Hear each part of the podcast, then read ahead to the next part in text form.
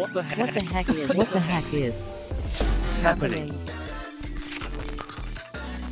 What the heck is happening? Hallo und herzlich willkommen bei einer neuen Podcast-Folge von Trending Topics und Tech and Nature. Viele Menschen wollen in Zukunft ihren Strom aus sauberen Quellen gewinnen. Doch für Verbraucherinnen und Verbraucher sind erneuerbare Energien oft aus verschiedenen Gründen schwer leistbar. Bastian Girol, CEO von Octopus Energy in Deutschland, sieht das Problem in Deutschland vor allem im Fehlen einer zentralen Verbraucherschutzinstitution für den Energiemarkt. Das britischstämmige Unternehmen rühmt sich damit, hundertprozentigen Ökostrom mit transparenten Preisen zu bieten. Ich spreche heute mit Bastian über die Herausforderungen, die der Energiemarkt bewältigen muss, um künftig wirklich verbraucherfreundlich zu sein. Hallo Bastian, herzlich willkommen. Hallo Georg, vielen lieben Dank, dass ich hier sein darf. Ja, gerne. Freut mich, dass du dabei bist. Genau, also jetzt habe ich versucht, äh, Octopus Energy eine gute Einleitung zu bieten. Ich hätte äh, eine Frage, die, wo, wo, ich gar nicht weiß, wieso heißt Octopus Energy eigentlich so? Das fragen uns immer sehr viele Leute. Die Antwort ist nicht so kreativ, wie man vielleicht denkt. Octopus Energy ist als sie gegründet worden sind, also wirklich noch sehr, sehr klein waren in Großbritannien, von einem ersten Investor finanziert worden, die Octopus Investments hießen. Und um nicht allzu viel Zeit und Gedanken in das Thema Namensfindung zu stecken, sondern gleich loszulegen am Energiemarkt, hat man sich einfach gedacht, nennen wir uns Octopus Energy. Das klingt cool, das klingt irgendwie spannend und ähm, hat auf diesem Namen dann losgelegt. Alles klar, das ist ein guter Name und verstehe ich sehr, wenn man sich nicht zu lang mit dem beschäftigen will, wie das am Ende heißt. Und genau, ich habe eben, wie gesagt, versucht zu sagen, was Octopus Energy macht, aber in dem einen Satz, glaube ich, lässt sich das nicht so schnell zusammenfassen. Bitte gib uns doch eine kurze Erklärung dazu. Was macht Octopus Energy? Octopus Energy ist im ersten Schritt ein Energieanbieter. Wir sehen uns aber als Enertech-Unternehmen, als Energietechnologieunternehmen. Unser Ziel ist es, Kunden grüne Energie zu möglichst geringen Kosten zu liefern und schaffen das vor allem durch unsere innovative Technologieplattform. Also wir nutzen die Vorteile von Technologie, um gerade auch die Energie-Transition, also den Energiewandel äh, voranzutreiben. Mhm, mhm. Also das ist die große Idee hinter eurem Unternehmen. Und wie war denn so die Geschichte? Weil irgendwann ist ja offensichtlich Octopus Energy nach Deutschland dann expandiert. Also so eine Expansion ist ja, erfordert ja dann auch einen gewissen Erfolg. Also offensichtlich gab es da schon einige Meilensteine. Wie ist denn, wer ist denn Octopus Energy nach Deutschland verschlagen? Das ist ganz interessant. Ähm, tatsächlich, wie du gesagt hast, ähm, Erfolgsgeschichte ähm, hat existiert oder existiert. Octopus Energy ist von einem sehr kleinen Startup in kürzester Zeit zu einem relevanten großen Energieanbieter in Großbritannien herangewachsen. Und als sie ungefähr zwei Millionen Kunden hatten, glaube ich, haben sie angefangen, darüber nachzudenken, wie sie das Erfolgsgeheimnis äh, oder das Erfolgsrezept, das sie haben, auch in andere Länder bringen können. Und Deutschland war damals das erst, die erste Internationalisierung. Es äh, wurde hier ein Startup aufgekauft, das ähnliche Werte hatte und ähnliche Mission wurde dann zu Octopus Energy umgebrandet und damit sind wir dann quasi hier am Markt gegangen und haben die Marke oder das Unternehmen Octopus Energy groß gemacht. In der Zwischenzeit ist es so, dass Octopus Energy in Großbritannien über 5 Millionen Kunden hat und damit zu einem der größten Energieanbieter in Großbritannien zählt. Und neben Deutschland sind wir jetzt auch schon in 15 anderen Ländern in irgendeiner Form und Weise ähm, aktiv. Mhm. Und äh, ist Deutschland ein besonders wichtiger Markt für Octopus Energy? Ja, tatsächlich. Also Deutschland ist aufgrund seiner Größe ähm, und schon seiner sehr frühen Energieliberalisierung ein durchaus wichtiger Markt, der zum Teil vergleichbar ist mit UK, ähm, in dem Sinne, dass eben Erfolge, die, da, die zum Wachstum von Octopus Energy in UK geführt haben, hier auch umgesetzt werden können. Und wie gesagt, das Potenzial eigentlich noch viel größer ist. Alles klar. Und du, Bastian, bist, wie gesagt, der Deutschlandchef von Octopus Energy. Wie bist du denn in diese Position gekommen? Du bist ja eindeutig eine wichtige Person in Octopus Energy. Danke. Ich glaube, das Team ist wichtiger als ich, aber mein Start hier hat im Endeffekt angefangen, als Octopus als Marke hier im Markt gestartet ist. Ja, recht habe ich das Unternehmen gejoint, damals in der Verantwortung, ähm, das Marketing, das Produkt und das Tech-Team zu leiten und bin ähm, aus der Verantwortung dann hineingewachsen in die Geschäftsführerrolle. Alles klar. Mhm. Und natürlich, ich nehme an, du bist mit ganzem Feuereifer dabei bei der Sache von Octopus Energy. Absolut. Also ich muss sagen, ich habe schon in vielen Unternehmen gearbeitet, vor allem Startups und Scale-Ups, ähm, aber ein Unternehmen wie Octopus Energy habe ich vorher noch nie gesehen. Mit dem Herzblut, mit dem hier an diesen Themen gearbeitet wird, die wir voranschieben wollen, die Innovationskraft, die wir haben und vor allem die Geschwindigkeit, mit der wir Entscheidungen auch auf internationaler Ebene vorantreiben, ist, wie gesagt, für mich zumindest ungesehen vorher äh, bei einer Vielzahl anderen Unternehmen. Mhm, alles klar. Sehr cool. Und jetzt kommen wir zur wichtigen Sache. Du bist ja quasi on record, dass du gesagt hast, eben, dass für Verbraucherinnen und Verbraucher, vor allem in Deutschland jetzt, immer noch sehr schwierig ist, wirklich auf Ökostrom umzusteigen, dass der Verbraucherschutz wirklich zu wünschen übrig lässt. Kannst du uns ein bisschen die Lage schildern? Was ist denn das Problem, das du siehst? Das kann ich sehr gerne machen. Es sind im Endeffekt zwei Themen, ähm, die ineinander greifen, aber an sich kann man die auch separiert betrachten. Das eine ist quasi so ein bisschen, wo stehen wir denn in Deutschland, was in Anführungsstrichen Infrastruktur angeht, für die Energiewende oder für einen Markt mit vorwiegend erneuerbaren Energien. Andere Thema ist, wie stehen wir denn eben im Bereich Verbraucherschutz da? Ja, wie agieren Marktteilnehmer teilweise am Markt, wie gehen die mit den Kunden um und welches Bewusstsein und welche Möglichkeiten haben die Kunden. Ich fange mal mit dem Thema Verbraucherschutz an. Ja. Das Problem, das wir hier äh, in Deutschland haben, ist, dass viele Jahre lang Energie einfach ein zweitrangiges Thema für sehr viele Leute war. Also wenn, wenn überhaupt zweitrangig. Es ist einfach ein Thema, über das wurde nicht nachgedacht, über das wurde gesellschaftlich nicht diskutiert. Das wurde einfach hingenommen, wie es ist. Ein Grund dafür ist, dass wir hier in Deutschland äh, den Grundversorger haben. Du bist also nie ohne Stromanbieter. Das ist im ersten Schritt mal was Gutes. Es führt aber auch dazu, dass man sich im Endeffekt nicht mit dem Thema auseinandersetzen muss, wenn man nicht will. Ja. Und erlaubt somit gewissen Teilnehmern am Markt schon fragwürdige Praktiken umzusetzen. Mhm zu hohe Preise? Wie, inwiefern, wie sieht das dann aus? genau. Äh, Preis an sich ist ein wichtiger Treiber und ein wichtiges Entscheidungsmerkmal für viele Kunden. Vor allem in der Vergangenheit war es eigentlich der einzige große Unterscheider.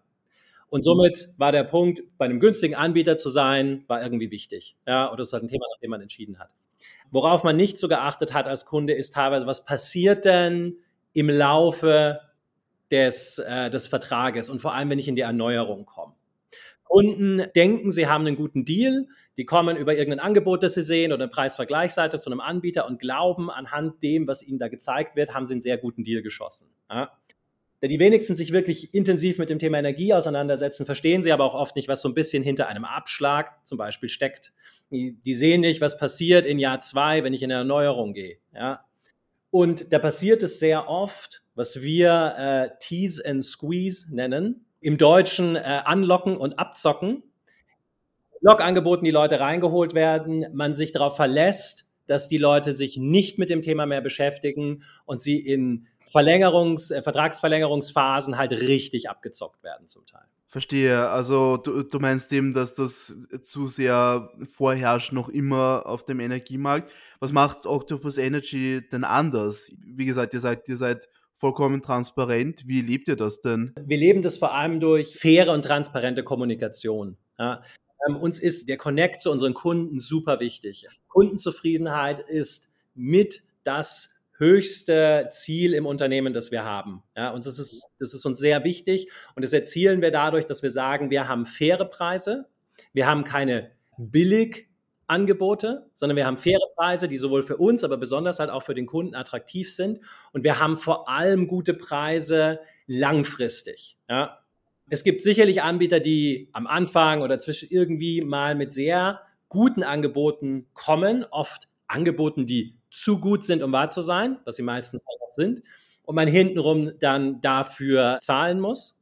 Bei uns ist es halt so, wenn du auf einem Tarif bist, dann weißt du ganz genau, was sind die, die, die, Bestandteile davon. Da gibt es keine Überraschungen. Wenn es mal eine Preiserhöhung gibt oder eine Vertragsverlängerung am Ende einer Laufperiode, wirst du ganz klar informiert, was genau sich wie verändert und warum. Und wir bieten unseren Kunden auch vor allem Tarife an, die keine Vertragslaufzeit haben. Ja? Also die monatlich kündbar sind und damit ähm, uns auch so ein bisschen an unsere eigenen Ziele halten, dass wir wirklich den besten Kundenservice bieten, weil sonst können die Kunden einfach wechseln. Okay, alles klar. Äh, nur kurze Zwischenfrage, was versteht Octopus Energy als Ökostrom? Weil da gibt es ja geteilte Meinungen durchaus, was jetzt man am, am ersten sehen kann. Also ich denke mal an erneuerbare Energien, Sonnenenergie, Windenergie. Viele bezeichnen ja teilweise auch Atomstrom als, als Ökostrom. Was ist eure Definition von Ökostrom? Unsere Definition von Ökostrom ist Strom oder Energie, die erzeugt ist aus erneuerbaren Energien und das ist vorrangig eben Wind und äh, Solar und äh, Wasserkraft. Alles klar. Mhm.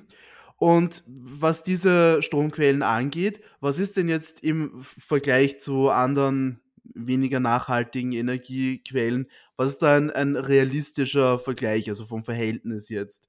Wenn, wenn, wenn ich jetzt auf einer Vergleichsplattform mir das ansehe, was wäre denn zu gut, um wahr zu sein? Um die Frage zu beantworten, hole ich mal ein bisschen aus. Es ist vielleicht wichtig zu verstehen, dass die Energie, die der Kunde bei uns kauft oder auch bei jemand anders am Markt, nicht direkt aus einer spezifischen Windkraftanlage ist oder aus einem spezifischen Energieerzeuger, sondern quasi der Kunde wird aus der Energie aus dem Netz gespeist. Und da fließen alle Energien zusammen, die produziert wird. Also Kohle, Atom, Wind, Solar und so weiter und so fort. Das ist quasi das, der Strom, der verfügbar ist und der wird dann an die Kunden weitergeleitet. Was wichtig ist, dass immer, wenn wir Kunden zugewinnen, die bei uns auf ausschließlich erneuerbaren Energie Energien hinzukommen, gibt es schon korrespondierend dann eine Energieerzeugung, die da ausschließlich auf erneuerbare Energie beruht. Also jeder Kunde, der neu dazukommt, hilft quasi, dass es mehr erneuerbare Energie im Mix, im Strommix gibt. Ja. Das hat äh, im ersten Schritt auf den Preis, den der Kunde am Markt bekommt, nicht direkt eine Auswirkung. Somit. Alles klar. Und wie du eben gesagt hast, es fehlt in Deutschland dir an einer Verbraucherschutzinstitution, die eben unethische Praktiken genau bei solchen Tarifen verhindern kann, davor warnen kann. Wie meinst du, sollte so eine Institution denn aussehen? Wie sollte die vorgehen? Wie groß sollte sie sein? Welche Bereiche sollte sie ansprechen? Ganz wichtig ist, dass hier in Deutschland äh, eine zentrale Institution oder Instanz fehlt die sich um so etwas kümmert. Ja. Wir haben die Verantwortung so ein bisschen aufgeteilt zwischen ähm, Verbraucherschutzzentrale, Bundeskartellamt, Bundesnetzagentur und je nach Verstoß ist nicht hundertprozentig klar, wo müsste der eigentlich sitzen und das wird schnell auch mal hin und her geschoben. Also so viele Köche. Genau, so viele Köche beziehungsweise nicht klar aufgeteilte Verantwortlichkeiten. Wenn wir in andere Länder schauen, zum Beispiel nach Großbritannien, da gibt es ganz klar eine Institution, Ofgem, die ist dafür da, um die Marktsituation im Energiemarkt zu regeln. Ja? Und dadurch äh, hat die halt eine viel größere Durchgriffskraft, aber natürlich auch ganz klar definierte Verantwortlichkeiten. Ja? Und einen ähnlichen Ansatz bräuchten wir hier in Deutschland. Wir bräuchten eine zentrale Instanz, die sich mit diesem Markt und allem, was darin passiert, äh, beschäftigt. Ja? Das kann sein, dass äh, es klar um Verbraucherthemen geht auf der einen Seite. Das kann aber also Verbraucherthemen spezifisch im Energiemarkt. Das kann aber auch sein, dass es sich halt um unlautere äh, Wettbewerbspraktiken handelt, spezifisch im Energiemarkt weil diese Themen hängen oft zusammen. Ja. Ähm, des Weiteren kommt halt auch dazu, dass es sehr viele Unternehmen gibt im deutschen Energiemarkt, die ineffizient wirtschaften vor allem aus dem Grund, weil sie durch kurzfristige, ja, man kann schon fast sagen, Tricks die Möglichkeit haben, dadurch sehr viel Gewinne zu machen, langfristig aber nicht in der Lage sind, ihre Kunden wirklich mit Strom zu beliefern. Beispiel, wir haben das in der Energiekrise gesehen, wo sehr viele äh, Energieanbieter hingegangen sind und bei den plötzlich rasant steigenden Preisen die Kunden einfach aus den Verträgen gekickt haben und auf die Grundversorger abgeladen. Der Effekt war, dass einerseits die Kunden plötzlich ganz andere, viel teurere Stromtarife hatten und auf der anderen Seite der Grundversorger plötzlich ein, äh, eine Großzahl an Kunden hatte, mit der er nicht geplant hat, für die er keinen Strom gekauft hatte und das ganze System in Gefahr gebracht hat. Diese Akteure auf der anderen Seite haben aber relativ viel Cash mit dieser, mit dieser Methode gemacht und sind einfach abgehauen, haben sich ein halbes Jahr in die Karibik gelegt oder sonst wohin, um jetzt wieder zurück zu sein, um unter anderen Namen dasselbe Game zu machen. Ja. Und auch dieser Verstoß müsste von einer Instanz mit abgedeckt werden. Das heißt eben wirklich eine zentrale Instanz, die wirklich die Verantwortung für eben all diese Aspekte hat. Wäre natürlich wichtig, wie forderst du es denn jetzt ein? Es gibt ja sicher noch andere, die dafür sind, dass so eine Instanz geben sollte. Wir nutzen sehr stark unsere Erfahrungen ähm, aus einerseits vor allem den britischen, aber auch den anderen europäischen Strommärkten ähm, und sind hier in Gesprächen mit den entsprechenden Verantwortlichen, mit Institutionen, mit Politikern, um aufzuzeigen, wo wirklich die Problematik liegt hier am deutschen Strommarkt. Und da auch wieder, was ich eingangs gesagt habe, weil Energie nicht unbedingt ein gesellschaftskritisches Thema in der Vergangenheit war, herrscht durch die Bank teilweise nicht das Verständnis, das da sein müsste. Und wir versuchen halt sehr viel durch Dialoge und eben Aufzeigen von, von, von Lösungen hier in eine Richtung zu arbeiten, dass sich da langfristig etwas ändert. Mhm, alles klar. Wie wir gerade besprochen haben, Ökostrom muss einfach verbraucherfreundlicher werden. Was gibt es da noch für andere Aspekte, die das ermöglichen können? Dass ja, glaube ich, zum Beispiel mal Smart Meter als einen wichtigen Aspekt, einen wichtigen Schlüssel dafür genannt. Ja, genau. Also Smart Meter, beziehungsweise worum es ja geht, sind, äh, sind flexible Stromtarife oder die flexible Nutzung von Strom. Warum ist das relevant? Je mehr wir auf erneuerbare ähm, Energiequellen setzen und je größer deren Anteil im Strommix ist, desto wichtiger ist es, dass wir lernen, mit Flexibilität im Strommarkt umzugehen. Als Vergleich, ein Atomkraftwerk, das baue ich, das dauert Ewigkeiten, dann steht es dann irgendwann und dann produziert es relativ konstant die Menge an Strom, für die es ausgelegt ist. Ja. Ein Kohlekraftwerk stelle ich hin und das produziert auch so viel Energie, wie es muss. Wenn es mal weniger produzieren muss, dann verbrenne ich ein bisschen weniger Kohle. Wenn es mal mehr produzieren muss, dann haue ich einfach nochmal Briketts drauf, dass es richtig qualmt, dann ist mehr Strom im Netz. Wenn der Verbrauch hochgeht, schiebe ich einfach die Produktion hoch. Mit erneuerbaren Energien hat man das eben nicht ganz so. Ja, das Klasse, die klassische Kritik, die zu erneuerbaren Energien ja kommt, ist, und was macht ihr, wenn der Wind nicht bläst und was macht ihr, wenn die Sonne nicht scheint? Und ja, das ist ein Thema, aber im Endeffekt geht es nur darum, dass äh, die äh, Produktion und die, der Verbrauch nicht mehr direkt in, in, in Phase gebracht werden kann. Ich habe mal mehr, äh, mehr Produktion, aber da ist der Verbrauch vielleicht nicht so hoch. Ich habe super viel Wind, aber nachts brauche ich nicht so viel Strom. Ja. Ich habe tagsüber nicht so viel Sonne an einem Tag wie an einem anderen Tag, aber ich habe einen, einen höheren Verbrauch. Das ist aber nur ein Problem, wenn ich in, in alter Infrastruktur denke und in alten Lösungen denke.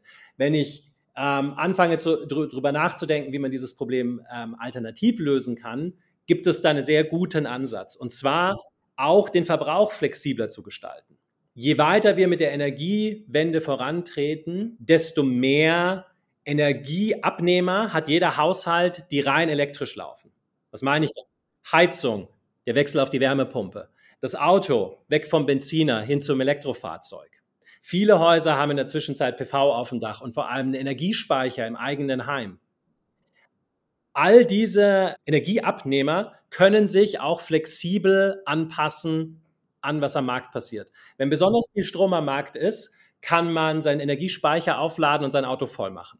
Wenn besonders wenig Strom am Markt ist und ergo dieser recht teuer, nutze ich den Strom, den ich vorher eingespeichert habe. Dazu braucht es ein intelligentes System. Das intelligente System bauen wir bei Octopus Energy mit unserer Technologieplattform. Und wenn wir das alles zusammenbringen, ist der Gewinn für den Einzelnen durch einen flexiblen Strommarkt sehr viel größer. Das macht äh, erneuerbare Energien für die Kunden am Ende nicht, nicht nur günstig, sondern günstig als äh, konventionelle Energie. Mhm. Okay, alles klar.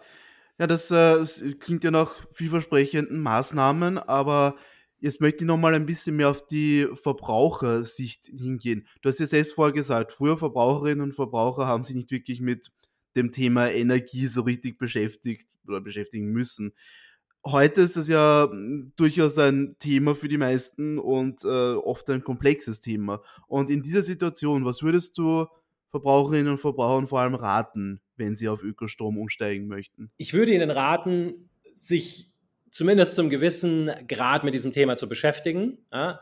Natürlich würde ich Ihnen raten, zu Octopus Energy zu wechseln. Ähm, aber das mal dahingestellt, ähm, ist es, glaube ich, wichtig, sich dieses neue, neue Thema anzuschauen und vor allem zu verstehen, dass ähm, es eben nicht heißt, dass ich mich dadurch einschränken muss. Ja? Das ist oft, was so ein bisschen mitschwingt, wenn ich grüne Energie will, dann muss ich mich in meinem Energiekonsum und meiner Art der Weise der Nutzung einschränken. Oder dass es teurer wird. Ähm, und genau das ist nämlich die Unterscheidung, ist, wenn das korrekt umgesetzt wird ja, und konsequent umgesetzt wird, ist grüne und erneuerbare Energie am Ende für den Verbraucher günstiger als konventionelle Energie. Vor allem vor dem Hintergrund, den wir uns anschauen müssen, was gerade im Weltgeschehen passiert. Den letzten Winter, der Ukraine-Krieg. Ähm, selbst konventionelle Energie ist nicht mehr so in Anführungsstrichen konstant, wie wir es mal hatten. Und wir beobachten das ja am Markt ja jetzt die letzten Jahre, sehen wir das. Es sieht auch nicht so aus, als würde sich das wieder normalisieren, wie es früher mal war, dass wir sagen, irgendwann fließt das Gas wieder und wir wissen einfach, das kostet so und so viel äh, Kilowattstunde und alles ist gut. Wir werden in allen Bereichen mit sehr flexiblen äh, oder sehr variierenden Energiemärkten leben müssen. Und da ist der Wechsel auf Erneuerbare definitiv der bessere Ansatz. Mhm. Alles klar. Und noch eine letzte Frage. Wie sieht die Zukunft von Octopus Energy in all dem aus? Was macht ihr, um den Ökostrom in Zukunft verbraucherfreundlicher zu machen? Das sind zwei Themen. Im ersten sind wir sehr damit beschäftigt, ähm, sicherzustellen, dass eben diese flexible Stromnutzung am Markt überhaupt erst ankommt. Wir, sind, äh, wir sind damit beschäftigt, sicherzustellen, dass Smart Meter, wie du sie angesprochen hast, in Deutschland ähm, auch wirklich verfügbar sind für den Kunden, dass dann Rollout von denen stattfindet, indem wir einerseits den Markt bewegen, äh, mehr zu tun und auch die Regierungen, aber dass wir es auch selber installieren für Kunden einfach äh, dass wir die entsprechenden Energieprodukte für die Kunden haben und dass wir uns um die ganze Komplexität kümmern. Also es wird nicht schwieriger für den Kunden dadurch, dass man auf einen grünen Stromtarif bei Octopus Energy wechselt, sondern es wird im Endeffekt leichter und es wird vor allem günstiger, weil wir mit unserer Technologie sicherstellen, dass es so kundenfreundlich wie möglich ist. Auf der anderen Seite setzen wir uns eben sehr stark dafür ein, dass ähm, Verbraucherschutz vor allem im Energiemarkt zu einem zentralen Thema wird sichern die Kundenzufriedenheit bei unseren Kunden, ähm, stellen aber auch sicher, dass der Markt an sich zukünftig ein bisschen fairer agiert. Okay, na hoffentlich wird das tatsächlich die Zukunft sein. Vielen Dank für das Gespräch, Bastian. Danke, vielen lieben Dank, dass ich hier sein durfte. Ja, das war Bastian Girol von Octopus Energy. Damit sind wir zum Ende dieser Podcast-Folge gekommen. Vielen Dank fürs Zuhören und schaltet auch das nächste Mal wieder ein, wenn wir spannende Gäste bei uns im Podcast begrüßen dürfen. Bis dann!